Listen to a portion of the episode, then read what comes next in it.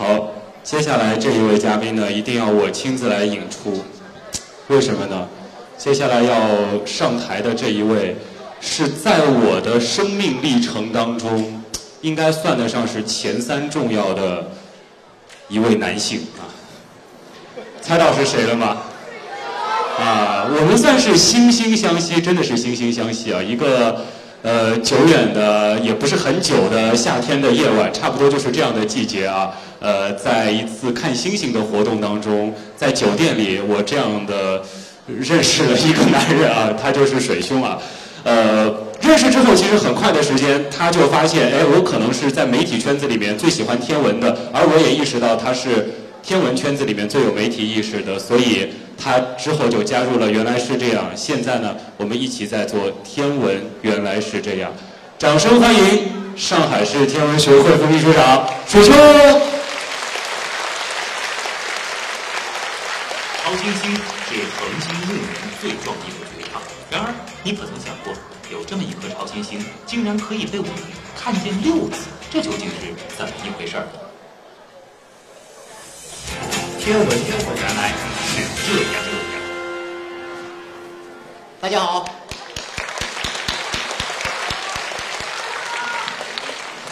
三十年前，天文学家目睹了一颗超新星，可能在座的小朋友都还没有出生，是吧？啊，你们的爸爸妈妈大概也很小啊。那颗超新星啊，是自有望远镜以来我们看到的最亮的一颗超新星。可惜啊，它在大麦哲伦星系，在北半球的我们没有机会看到它。哎，就是这一颗超新星。虽然它的名字叫超新星，是不是？但是恰恰相反，它是一颗大质量的恒星死亡时的壮丽绝唱。就在它死亡的那一刻，发生了剧烈的爆炸。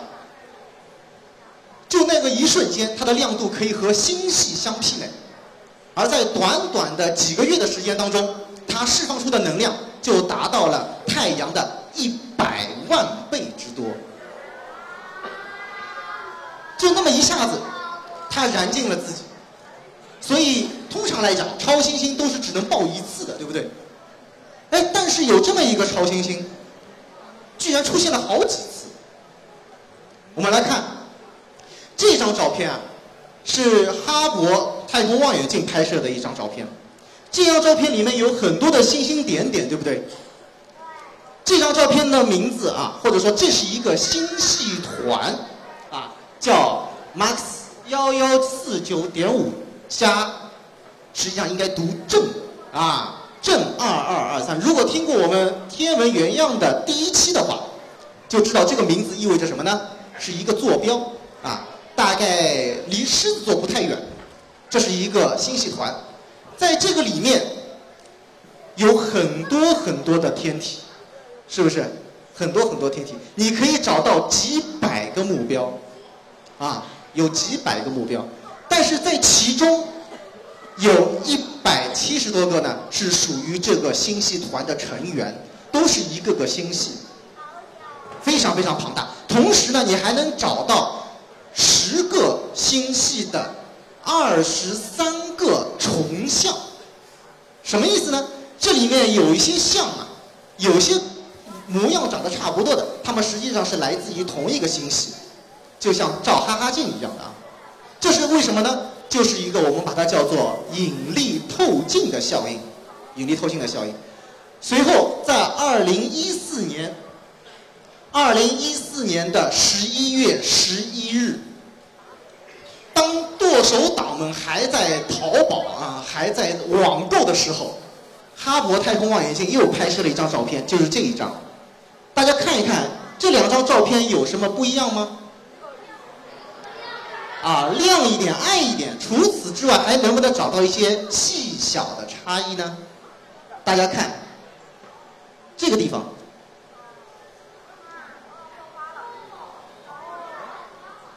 这张照片上光秃秃的吧？而这张照片上出现了几个亮点，是不是？哎，天文学家就发现了，这实际上是四个小亮点。出现在一个星系当中，应当是超新星。然而，怎么可能同时在一个星系当中出现四个超新星呢？于是天文学家大胆的假想，这实际上是一个什么呢？是一个超新星投出来的四个像，这是你看到的就是假象，不是真正的超新星，而是因为引力透镜的效应，把远方的一个超新星怎么样，给它分离开，同时它的亮度增加了十到二十倍，这就是引力透镜的结果。我们看到的这个星系团距离我们大概是五十亿光年，那么这样一个超新星会距离我们有多远呢？我们都知道，爱因斯坦告诉我们，爱因斯坦告诉我们，时空是弯曲的，远方的星光过来怎么样，会被大质量的天体给弯折了。如果当这个中心的天体的质量大到一定程度的话，这个光线它不仅会弯折，而且怎么样？会像经过一面凸透镜一样的，会把一个星光给分离开，然后又重新汇聚，是这样一种效果。根据这样的一个理论，天文学家估算出这样一个超新星距离我们大概有九十一亿光年。因此，我们可以看到这样的一种情况：九十一亿光年前有一个星啊，有九十一亿光年外有一个星系，在那里爆出了一颗超新星。然后，当这颗超新星经过这样一个椭圆星系的时候，它会被分离出四个星点，然后再传递到地球，被哈勃太空望远镜看到。这四个星点就是我们刚才看到的四个超新星的像。天文学家呢，把这个名字命名为 S 一、S 二、S 三和 S 四。而这样一个超新星呢，把它命名为成什么呢？啊，有一个天文学家，啊。有个天文学家罗斯福代尔，他在一九六四年的时候预言了这样一件事情，说由于引力透镜的效果，会把远方的一个超新星这个路径掰弯了，因此我们看到的超新星的影像将晚于这颗超新星本身爆发的时间到达地球，我们把它叫做延时效应。为了纪念它，就把它的名字啊，就把超新星的名字命名为罗斯福代尔。超新星，天文学家发现，这样一个星系团实际上是非常复杂的一个结构。这颗超新星应当不只有一条路径可以到达地球，那么还会从哪里经过呢？比如说，这里又能看到一个棒旋星系啊，就跟我们银河系相似的，光路可以从这边走过来。经过它还是可以到达地球，同时由于它也是一个大质量的天体，有可能也会产生引力透镜的效果。在这个地方，应当也会产生一个像，或者四个像。这四个像我们把它叫做爱因斯坦十字，对不对？但是科学家计算认为它可能已经发生过了。这个四个星点发生在二零一四年的十一月十一日，对不对？我刚才讲了。那么这个呢，可能发生在一九九五年，二十年以前已经发生了，我们也就不得而知了。那么还有没有可能有一条我们未知的路径呢？天文学家认为还有一种可能，因为中间是这个星系团的质量的核心，如果这条光路。从中心经过的话，它有可能也会诞生一颗超新星，甚至有科学家说，一九六四年就已经来过了。但是，这是打了一个大大的问号，啊，支持的人很少。然而，全世界有五个独立的天文小组，经过了研究，模拟了七个模型，得到了相同的结论，还有一条路径，沿着这条路走过来。这个时候，星光还在路上，还没到达地球，它将出现在这个位置上，大约二零一五年到二零二零年，哎，也就是我们“十三五”期间嘛，对吧？它就会来到我们的地球，有没有这种可能性呢？结果，二零一五年的七月下旬一直到十月底，这个星系团距离太阳太近了。没办法观测，但是过了不久，就是到达啊十一月之后，天文学家就可以开始观测了。在一在二零一五年十二月十一日，哈勃太空望远镜再一次向这个超啊再一次向这个星系团抛去媚眼的时候，发现有一个亮点终于出现了。这是二零一一年一月份，连这四个星点都没出现，对不对？二零一五年的四月份，这四个星点已经开始暗淡下去了，啊，然后到了二零一五年十二月十一日，这四个星点已经怎么样暗下很多了？就在这个地方，大家看，冒出了一个新的亮点，这就是科学家在等待着，叫做 SX，它竟然真的出现了，所以爱因斯坦赢了。对的，又一次，爱因斯坦又赢了。实际上，对于时空弯曲理论或者说广义相对论，已经不需要我们花更多的溢美之词去说了。但是这个事件仍然给了科学家非常大的鼓舞。为什么呢？它证明我们现在的理论是正确的。七个模型都成功的预测出了它的出现的时间和位置。然而，更令我们兴奋的是什么呢？这个星系团当中有着大量的暗物质。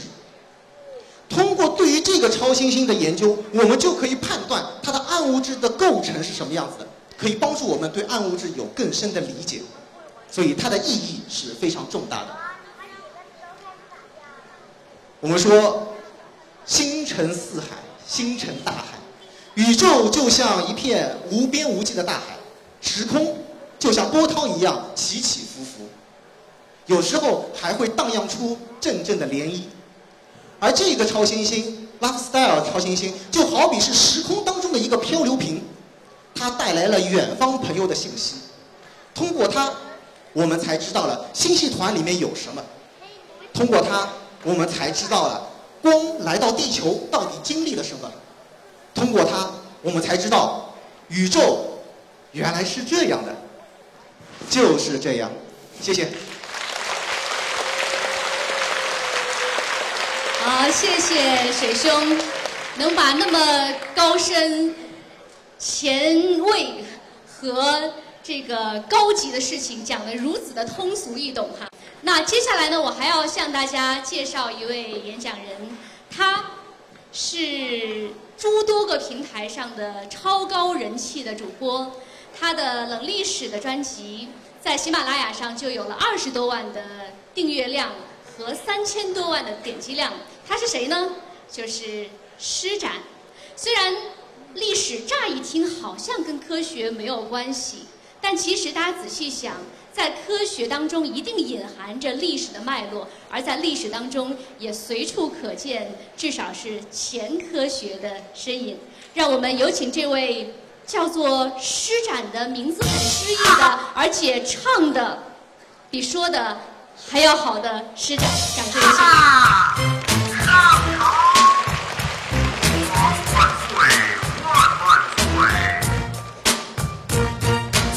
往事纷纷堆在书案，正如覆水难收。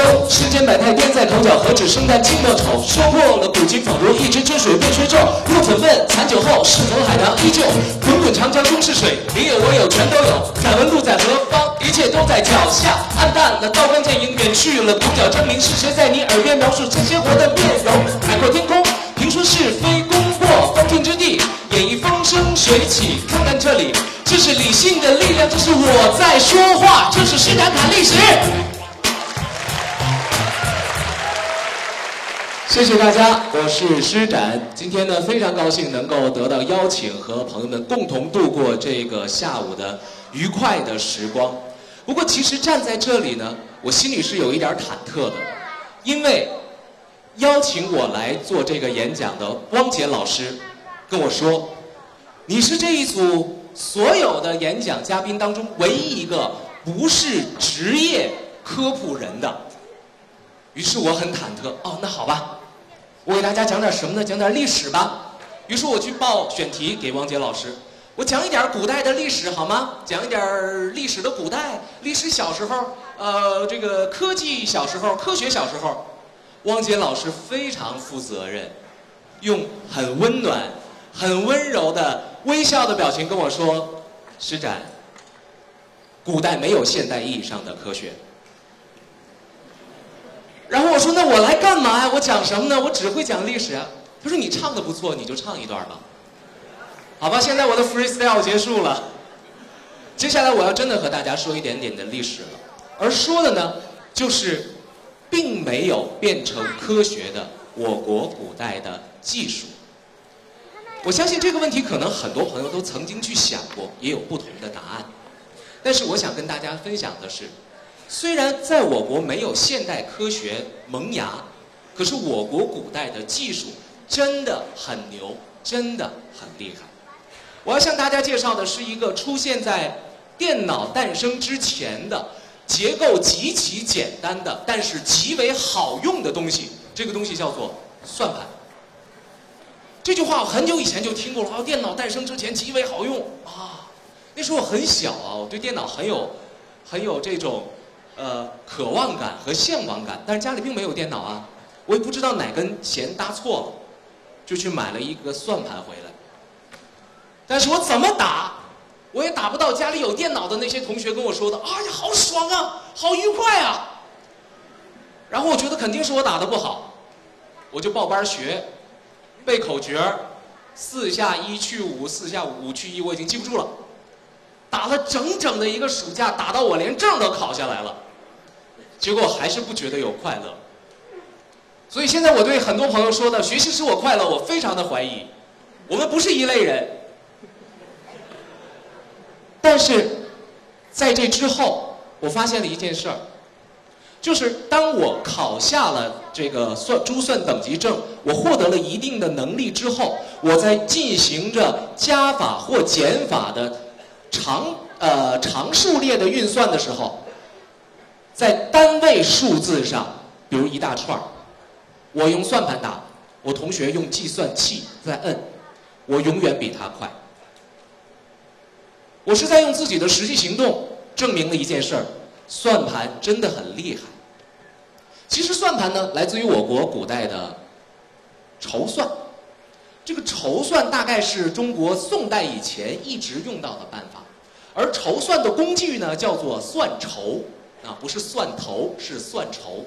大概其实小棍儿，嗯，有竹子的，有木头的，讲究一点的有象牙的，还有金属的。最开始呢，可能是草棍儿。筹算的出现呢，应该是和占卜有关。我们知道，越古老的时代，人们就越容易迷信，所以古人时不时的都要去占个卜。但是占卜这个事情，肯定没有很准，对吧？所以有时候会不准，那怎么办呢？占卜的人为了让别人相信，他们就想，哦，干脆我们找一点不太容易得到的东西，告诉你，如果你拿到这个，那你就一定可以占卜成功。这个时候有一种东西进入了人们的视野，这种东西叫做虱，它是一种草，它的根儿和它的茎非常的规整，看起来很漂亮。于是就有人说，如果你能找到一株虱草完整的长了一百根茎的话，你拿这个草算，肯定百发百中。但是去哪儿找啊，朋友们？不过。这个就流传下来了。从此以后呢，人们就开始用狮这种草棍儿来进行各式各样的算术。这样的算术发展到了一定时间的时候呢，算筹变得越来越被人们所接受了。它也慢慢的就发展成了算盘。可是是怎么发展成的呢？这里边要说两个我们国家非常牛的在古代的算术领域的两个概念。第一个概念叫十进制。今天我们可能觉得呢，这个十进制是一个天生地义的事情，其实并不是，并不是每一个古代的国家都使用十进制。最简单，朋友们想一想，我国有一句成语叫做“半斤什么？八两”，说的就是在古代的老秤一斤是十六两，而在英国呢，最早的时候一英镑等于二十县令，一县令等于十二便士。也就是说，一英镑是二百四十便士。那么，如果我们拿美金去到那边去跟它交换的话，我们要在脑子里算来算去是很麻烦的。于是，英国人也发现这个很难，就在一九七一年的时候，把一英镑画等号在一百便士上。这是我们讲的十进制。另外一个算筹和筹算比较先进的地方叫做数位制。什么叫数位制呢？就是我们讲的个位是多少个数，呃，十位是多少个数，百位是多少个数。我们中国现在用一、二、三这三个数字并排一列，我们大概可以明白，这可能是一百二十三，也可能是一二三三个数字，但并不是每一个古代国家都有这样的能力。比如罗马，他们的算法和我们不一样。大家有手表上有那个罗马字符，一就是一数，二就是两数，三就是三数，对吧？那如果你去古罗马，你给他画六个道你告诉他这是一百二十三，或者说这是一二三，他一定是看不懂的。那么这些数字，这些好的地方，让我们的筹算得以在民间大大的发展，并且一点一点的简化进步。到了宋朝的时候，有一个人叫沈括，他说了一句话，叫“数学是见繁即简，见简即用”。在他之后呢，也出现了许许多多的算术口诀，人们开始可以在一列算筹里边，能够简单的运算加减乘除了。但是时间一长，大家觉得这个算筹往地上一摆，小棍儿一个一个一个一个，风一来全吹走了，实在是太讨厌了，把它串起来吧。于是就出现了什么？就出现了算盘。那么其实我们说到这儿的时候，大家发现，无论是珠算也好，还是筹算也好，这个小棍儿也好，还是扒拉那个珠也好，它都是为了满足我们在运算方面的速度的。所以说，中国古代的很多很多发明，它更为注重的是实用性。那么我们去想，四大发明当中的活字印刷、造纸术是为了能够更好的传播知识，火药还有指南针都是为了在方便使用的这个方面能够更上一层楼。这非常好，但有一个问题，这就让科学的萌芽没能够在我们国家产生。中间有一个必然的联系是，当我们使用算盘快速的得出答案的时候，我们就丢了什么？丢了步骤，丢了算草，而丢了算草，恰恰是逻辑抽象数学的这个数学语言发展的一个起点。你连过程都没有，你何来思考？而今天我们知道，数学和哲学在现代科学的发展史上有多么重要的意义，所以这可能是我们国家一个遗憾。不过回头话来说，我们讲看历史的人可能有多个角度去处理一件事情。我们可以从另外一个角度去看，我们国家没有产生现代科学这件事儿，这可以看作是我们国家是一个很务实的国家，大家在处理问题的时候非常务实。那么现在既然我们没有在这里产生现代的科学，我们只要务实的去认真学习，把我们所缺的东西补足了就好了嘛。比如，科学声音就是很好的一个传播科学精神的渠道，所以希望大家呢能够在未来的日子当中持续的支持科学声音。好，我是施展，欢迎大家关注我的施展侃历史，谢谢各位。他学的专业其实就是计算机专业，只不过后来发现还可以延伸到历史领域哈。